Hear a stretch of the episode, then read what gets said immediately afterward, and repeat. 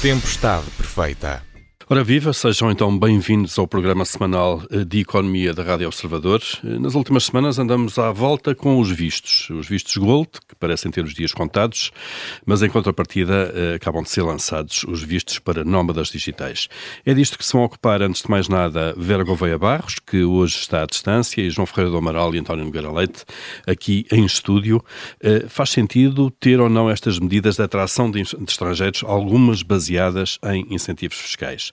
Depois vamos fazer um ponto de situação na execução do PRR, o Plano de Recuperação e Resiliência, que esteve na origem de um ralhete do Presidente da República, a Ministra Ana Abrunhosa.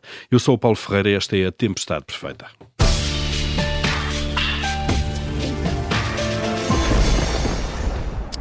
Muita polémica tem então havido com os vistos Gold, são títulos que permitem fixar residência e investir em Portugal, bem como no espaço Schengen, a troco de investimento imobiliário ou empresarial. E agora chegam os vistos para os chamados nómadas digitais, para atrair pessoas que trabalham remotamente, que tenham rendimento eh, mensal médio superior a 2.800 euros por mês e com a garantia de um regime fiscal mais favorável do que os nacionais.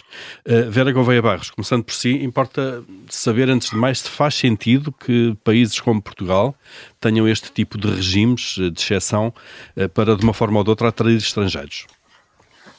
Hum, eu diria que aquilo que as notícias têm, têm trazido a lume é de que o governo está a avaliar esta, esta política. E eu, como comentário geral, diria que sou sempre subscritora de que se faça avaliação de, de políticas públicas, esta ou outra. Acho que elas devem ser avaliadas antes de serem implementadas, devem ser monitorizadas durante a sua implementação devem ser avaliadas ao fim de algum tempo para perceber como é que está, como é que está a correr, se estão a cumprir os objetivos, se é preciso fazer ajustamentos.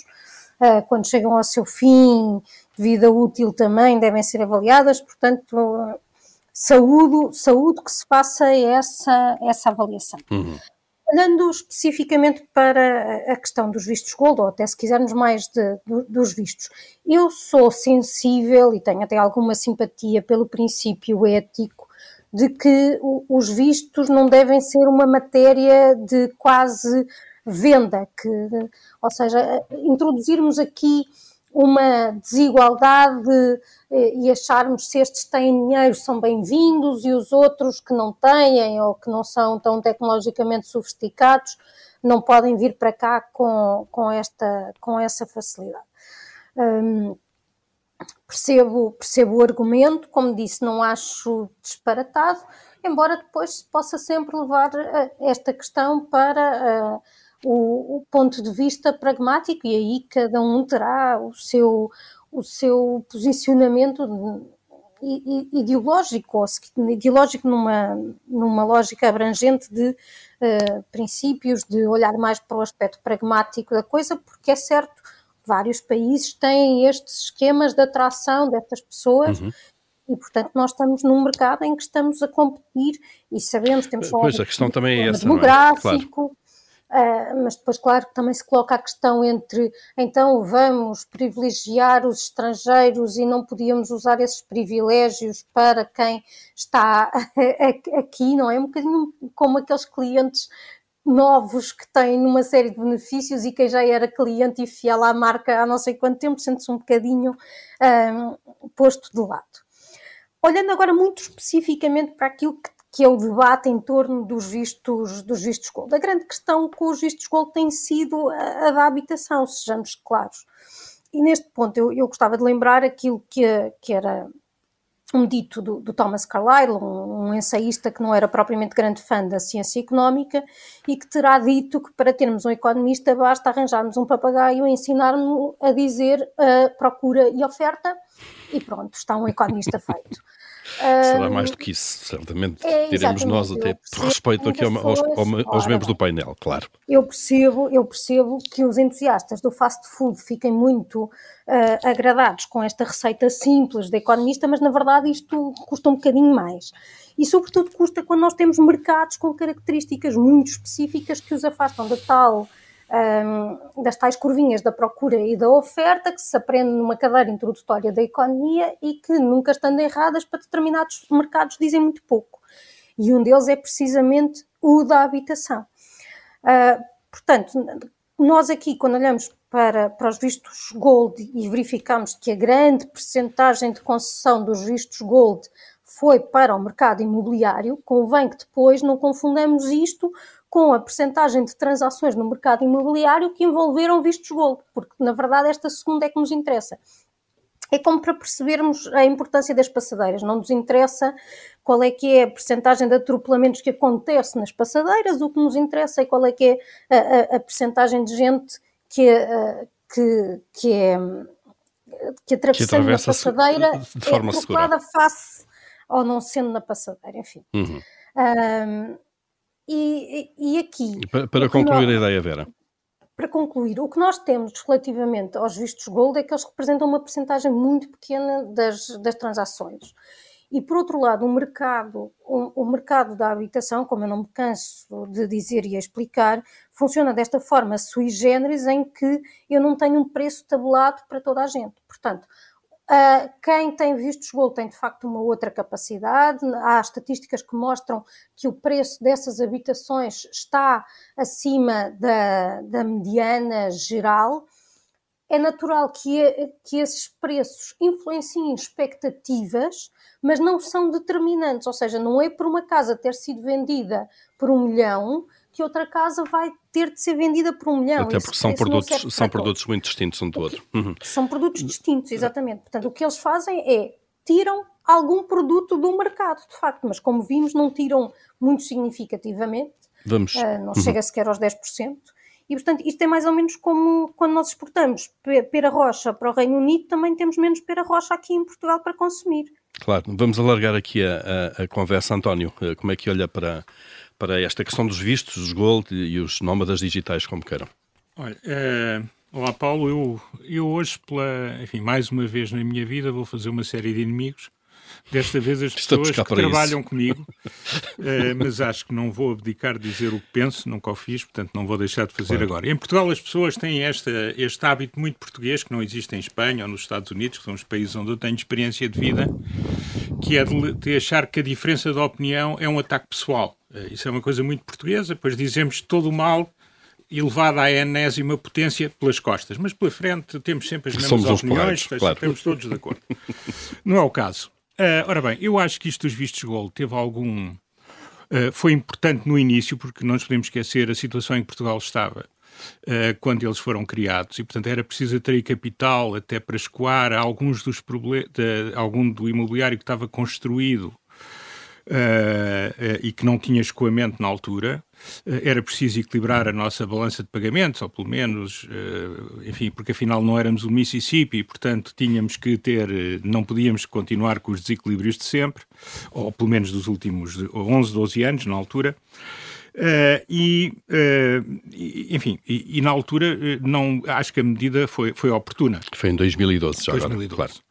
É evidente que em Portugal eh, há também o mercado eh, da, da invocação da lavagem de dinheiro. Como a justiça não funciona, ou funciona mal, ou funciona lenta, rapidamente se criou a ideia de que isto era só para lavar dinheiro. Com certeza que haverá pessoas desonestas que se cometeram crimes, como em todas as atividades.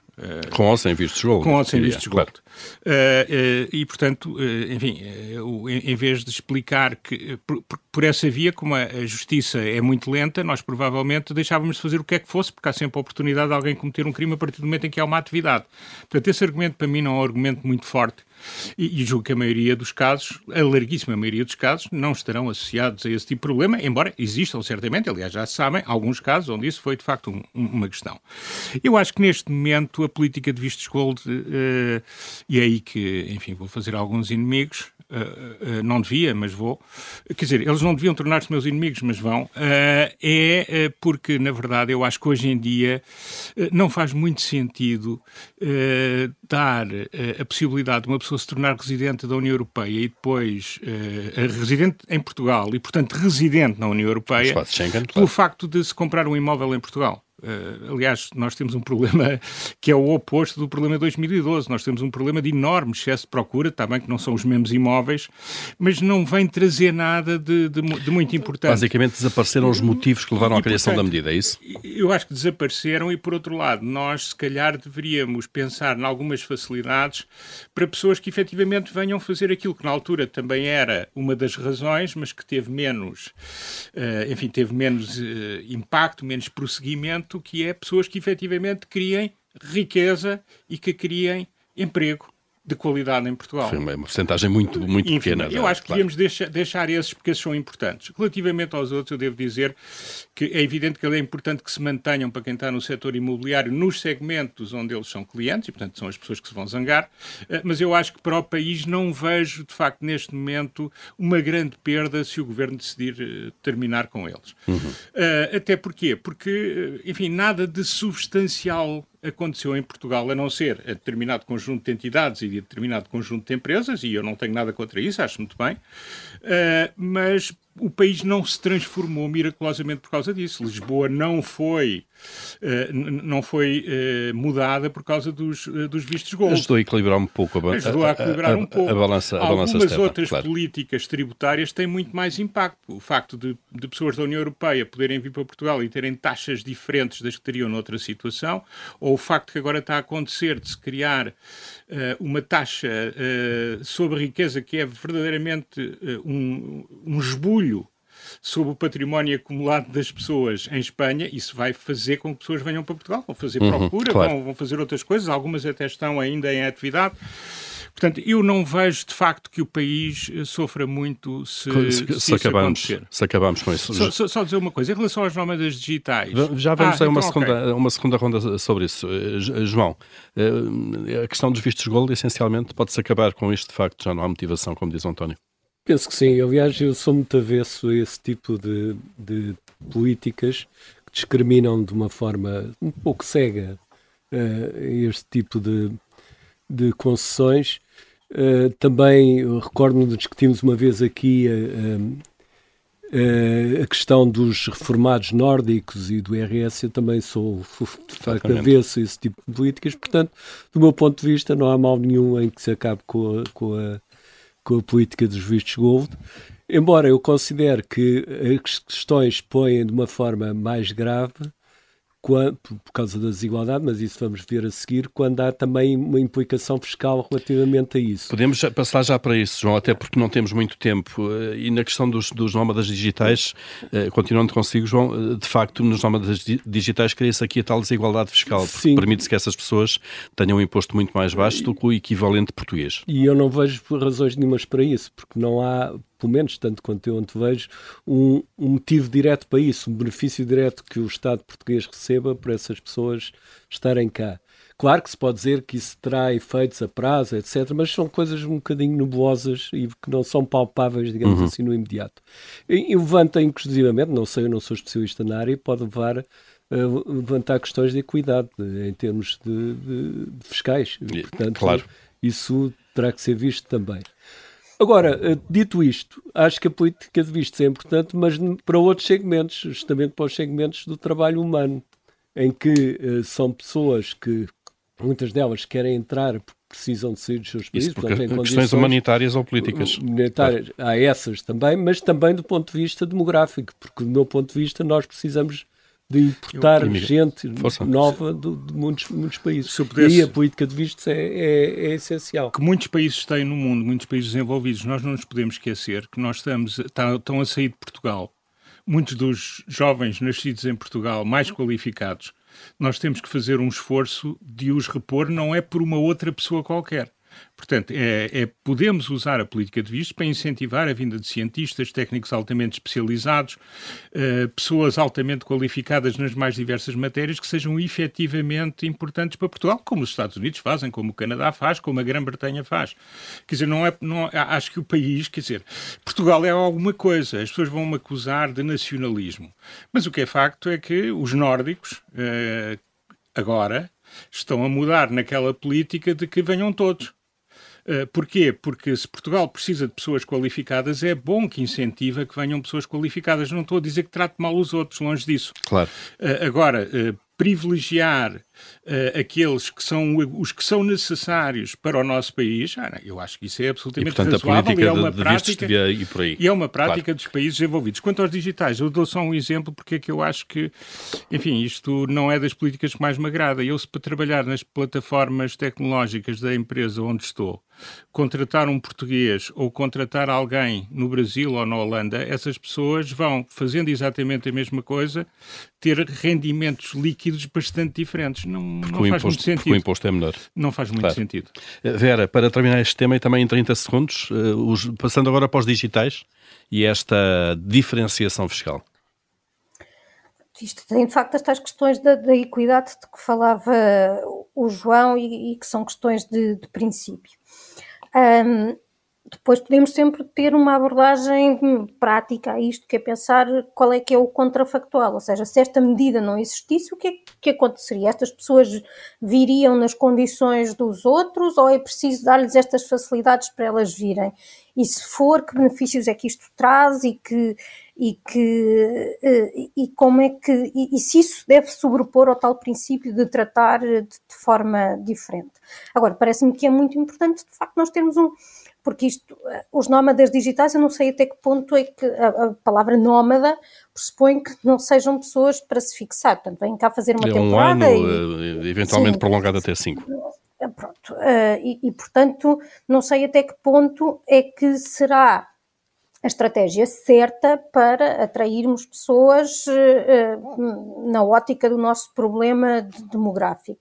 Elas uh, não estarão a trabalhar para Portugal, portanto, a, a questão de fazer, de, de, atrair os tais quadros de que, as, de que, as, empresas e o tecido económico português necessitam não será por, por esta via, porque eles vão simplesmente atrair, fazer aquilo estamos que Estamos a atrair é... consumidores, talvez, não?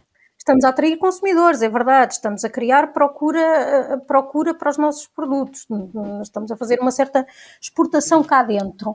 Eh, é um bocado como, como temos com o turismo e, e depois todas essas questões de, de ligação territorial com, com, os aspectos que, que têm de se conseguir segmentar ou não, e isso dava todo um, um, um uhum. programa maior que este.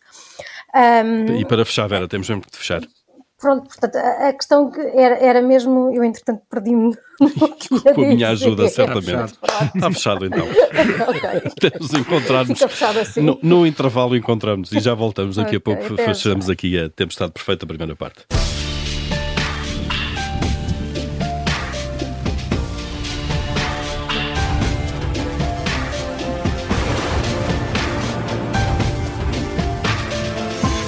Tempestade perfeita. Cá estamos então para a segunda parte, a altura em que vamos abrir o nosso Comitê de Crédito. João Ferreira do Amaral, começando por si, o que é que aprova esta semana?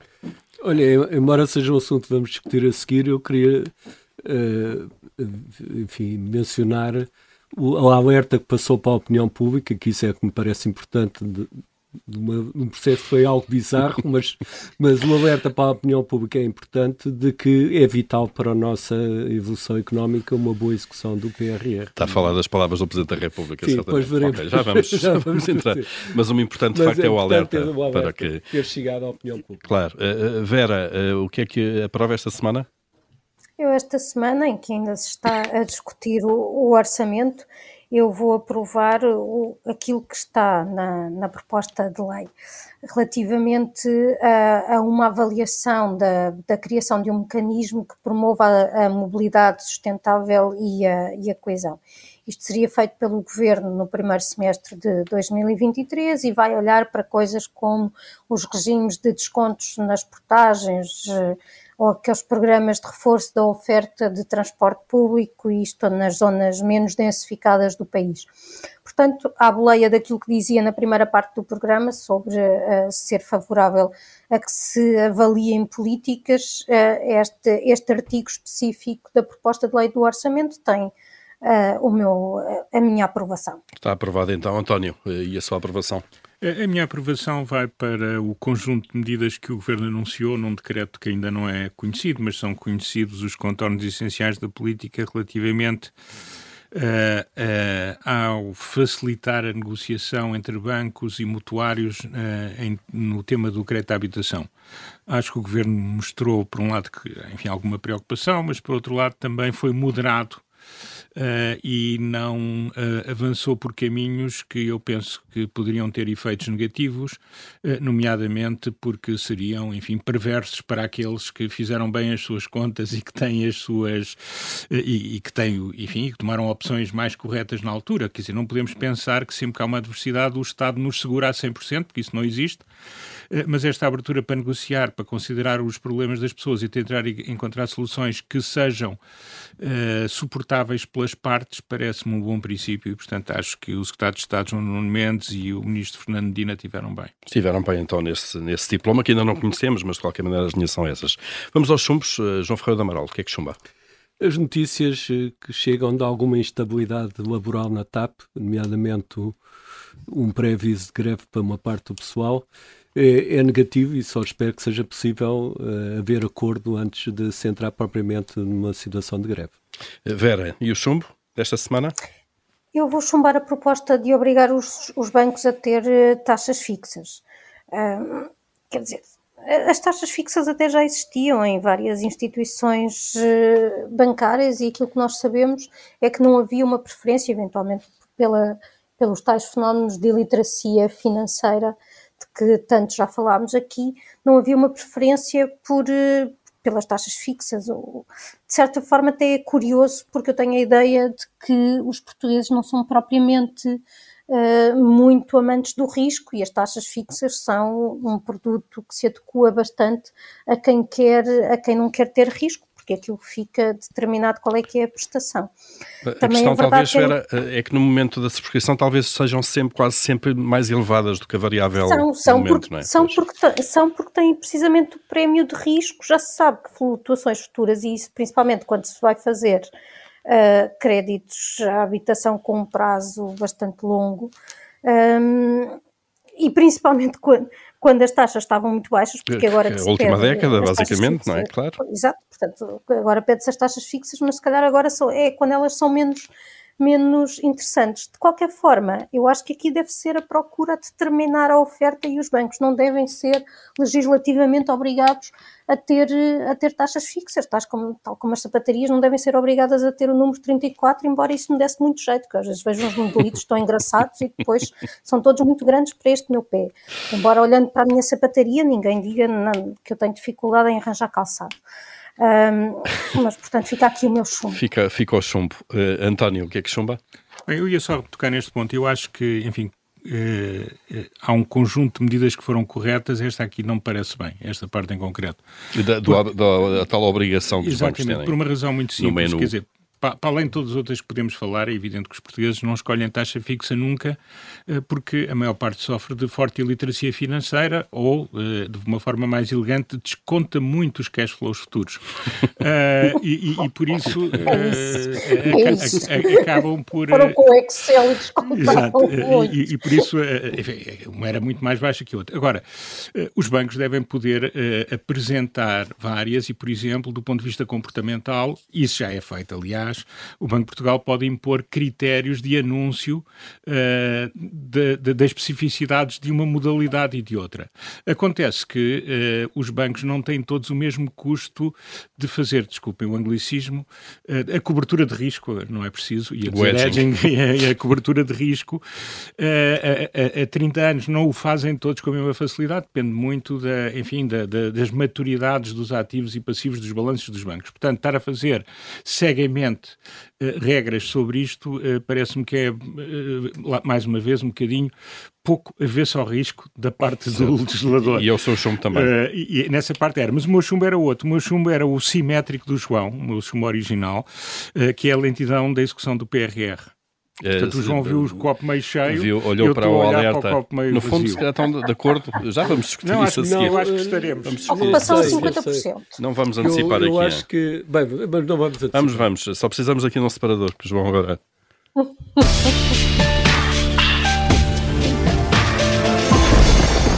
cá está então, e fechámos o Comitê de Crédito, eh, foi mesmo para não anteciparmos já a discussão, porque é isso que está no nosso menu. De facto, o Presidente da República, o João já há pouco antecipou, está preocupado com a baixa execução de PRR e disse-o, enfim, num tom muito discutível, diríamos nós, não é? Disse-o à Ministra da, da, da Coesão, Ana Brunhosa, em público.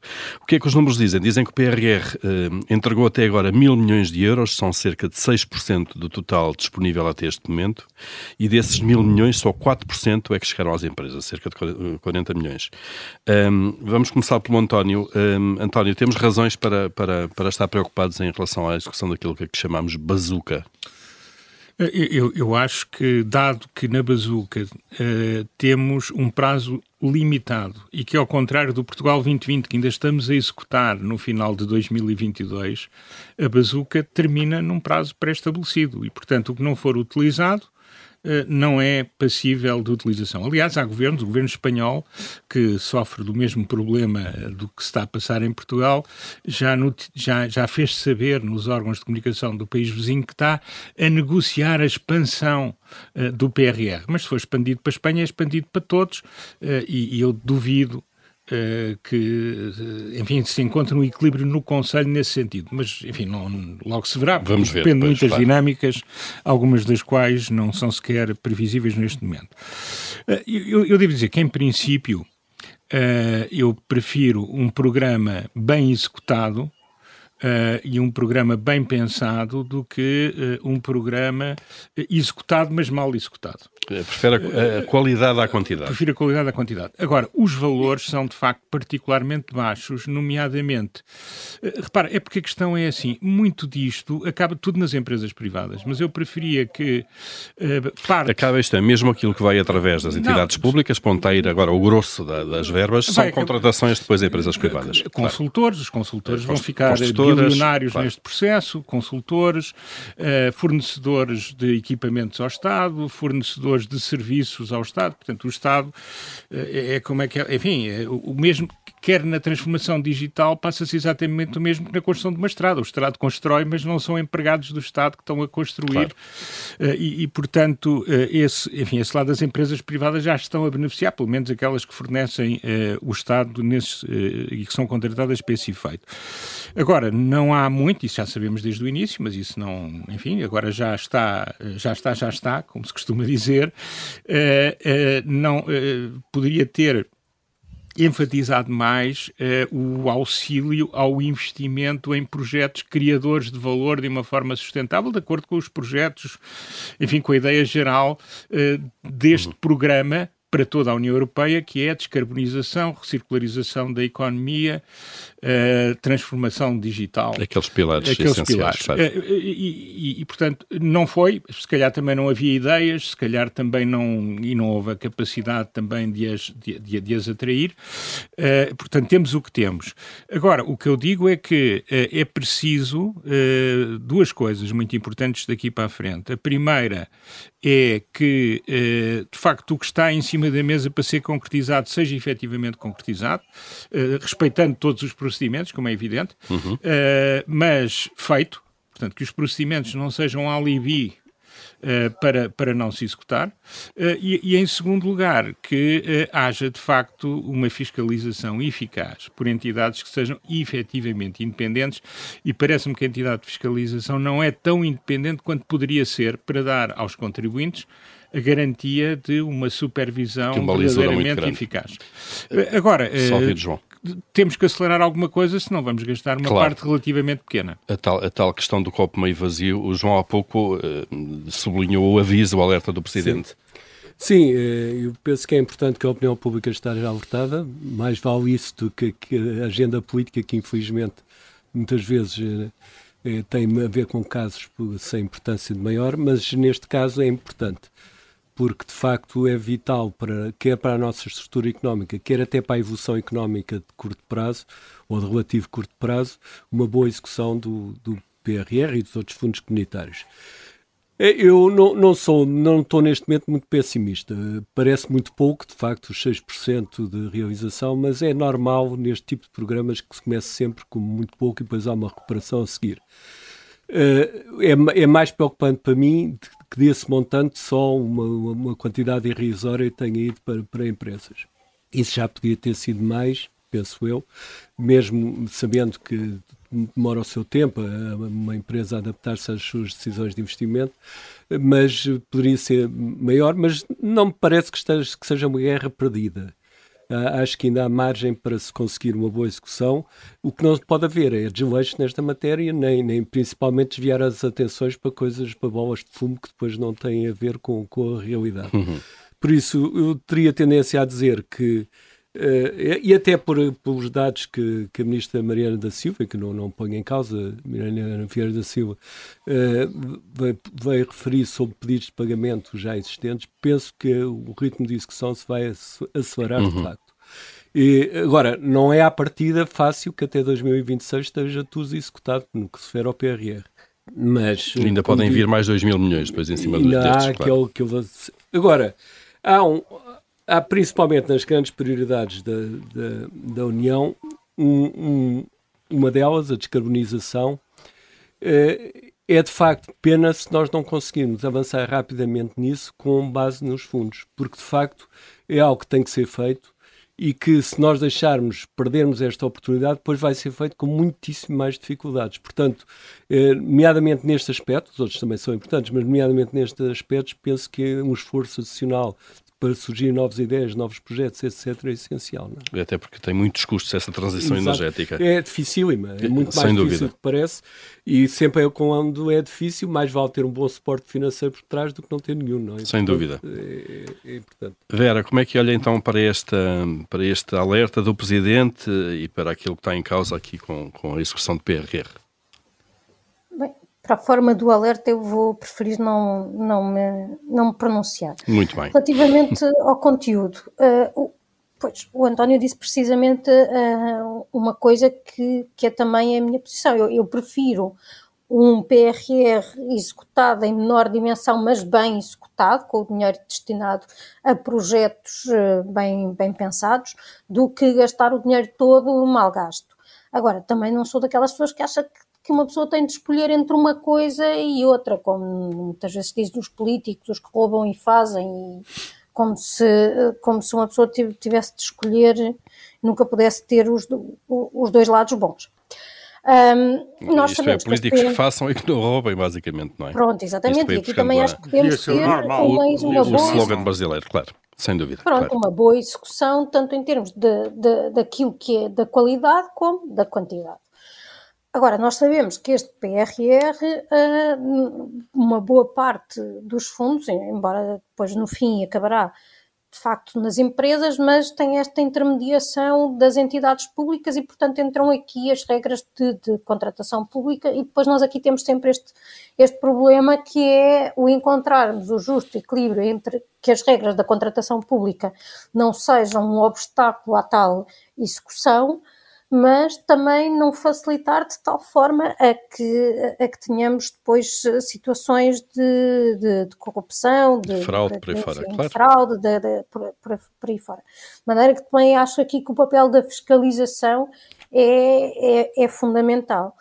Um, não sei até que ponto é que este período de inflação, com a incerteza que traz, com a questão depois dos ajustes aos cadernos de encargos que é preciso fazer, não dificulta também aqui um bocadinho, um bocadinho a, a execução. Isto, isso é de facto algo sobre o que eu não tenho dados, mas estou apenas António, aqui está, a, a, a, levantar. António. Em, em, em, em princípio atrapalhará com revisões. Sim, eh, porque claro, muitos, dos muitos dos investimentos deixam de ter cabimento eh, e isso implica toda uma reprogramação uh, e o problema Volta-se é ao que, início, claro. O problema é que as nossas regras são uh, demasiadamente consumidoras de tempo sem que haja uma contraparte de acréscimo de transparência em função, uh, em, em, função disso mesmo. E, portanto, pois, é preciso esse, encontrar esse, um equilíbrio, equilíbrio esse equilíbrio é que era importante e não apenas para, e não apenas para o PRR, para tudo tudo que é contratação pública. E nós dias me contavam uma história de, um, uma casa que acolhe uh, crianças que foram retiradas às, às, famílias e os miúdos precisam de escovas de dentes e, e, a quantidade de papelada que é preciso para comprar escovas de dentes quando por acaso ao lado existe um, uma chafarica que vai fechar e tem as escovas de dentes em, em promoção é, é absurda. É absurda e, portanto, acho que temos de trabalhar nisso, de facto, nesta, nesta questão da transparência Uh, pois, uh, se calhar também aqui temos o pior de dois mundos, não é? Muita burocracia e, e sem o ganho de, de, de combate à, à, fraude e à corrupção que, que, devíamos. Não sei se o João queria acrescentar alguma queria, coisa. Queria, eh, bom, para, é isso, é a tradição portuguesa de pensar que se impede a corrupção como muitos papéis. Quanto mais papéis, menos o que não é verdade. Às vezes até ao contrário. Não, não, até, ao contrário. contrário. Muitas vezes até ao contrário. As pessoas ficam tão desesperadas que a certa altura sim, tentam sim. comportamentos ilegais. Não, mas eu, eu queria chamar a atenção para uma dificuldade real. E que pode eh, e também pode ser motivo de negociação, mas pode eh, dificultar um pouco, que é de facto o crescimento de preços, a evolução dos preços, que tem levado a custos de projetos muito superiores ao que inicialmente claro. previsto. E isso é preciso ajustar. Penso que isso está em negociação neste momento com as instâncias comunitárias, mas é um. Para haver uma margem no, nos, nos, concursos que permita acomodar. Permita claro. acomodar esse, esse. Muito bem, uh, vamos aqui quase a chegar ao, ao fim do nosso programa de hoje. Vamos aqui ao, nosso, ao vosso momento de tirania. Vera, se mandasse, o que é que faria esta semana? Eu, se mandasse, estaria a olhar para as regras que têm que ver com, com as mais-valias. Nós sabemos que as mais-valias na, na, venda do imobiliário não são taxadas se forem reinvestidas na aquisição de, de outro imóvel para habitação própria permanente. O problema é como é que isto depois é feito, porque quem vai comprar uma casa tem uma série de despesas, desde logo as notariais, tem, tem a parte do IMT, que não é uma parcela. Que, não, que, se possa ignorar e, portanto, pessoa olha para aquele bolo e pensa, ok, eu tenho este dinheiro, tá, vou pedir, se tiver a necessidade de, de, pedir um empréstimo, até porque muitas vezes a casa que, vendeu também tinha ela um, uma hipoteca, um empréstimo claro. que teve uma hipoteca que teve de, de liquidar e, e, nós sabemos que o empréstimo não é 100% e acho bem que não seja. Portanto, se este dinheiro das mais-valias for aplicado por exemplo, para pagar o IMT já não é considerado reinvestimento. E a pessoa vê-se a ter de pagar, para além de todos os impostos com a troca de casa, ainda tem de pagar o imposto sobre as mais-valias, quando na verdade as mais-valias foram usadas para comprar a casa. Uh, porque Sim. parte do empréstimo não pode ser alocado ao pagamento do IMT, não é? Claro. Portanto, numa altura em que se fala tanto dos problemas de habitação, olhem também para estas coisas que esses, parecendo esses pequenas, às vezes não são tão pequenas. Exatamente. E revejam. Uh, Portanto, António. a discutir o orçamento, a boleia do orçamento faz tanta alteração de códigos, metam mais esta. Mais esta que facilita aqui a mobilidade habitacional, se quisermos. António, qual é a sua uh, tirania desta semana? Eu assumo verdadeiramente poderoso uh, e levaria a Rússia, a China e a Índia à cimeira do clima, porque isto é um tema que nos afeta a todos e, claro. e quer dizer, uh, até pelos efeitos negativos que tem sobre aqueles que estão a puxar pelo tema, que é um tema para ontem, e para anteontem, uh, que a certa altura vê, nós estamos a fazer o esforço, mas não vale a pena porque uma parte importante do mundo não está a fazer esforço nenhum. É evidente que eles estão a fazer algum esforço, mas é evidente que esse esforço tem que ser mais concertado, mais coordenado, mais profundo e, portanto, era importante que eles estivessem uh, enfim, que respondessem positivamente aos apelos da ONU e dos países europeus. Pelo menos para uh, sentarem à mesa, não é? é para pelo menos estarem é sentados à mesa. Isto é, isto é, que é pensar alto, isto é que é tirania a sério. É omnipotência, é?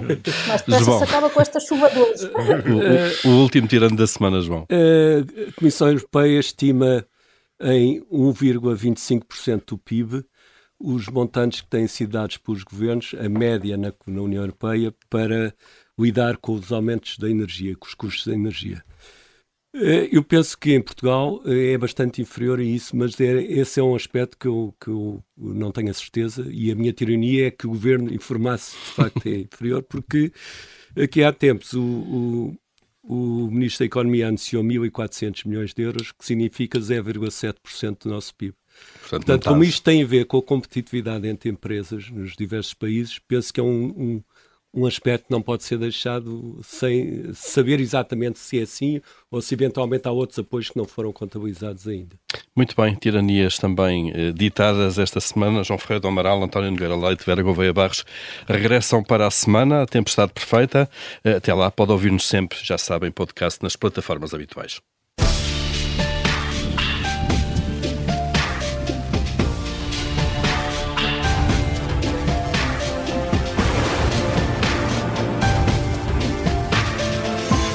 Tempestade perfeita.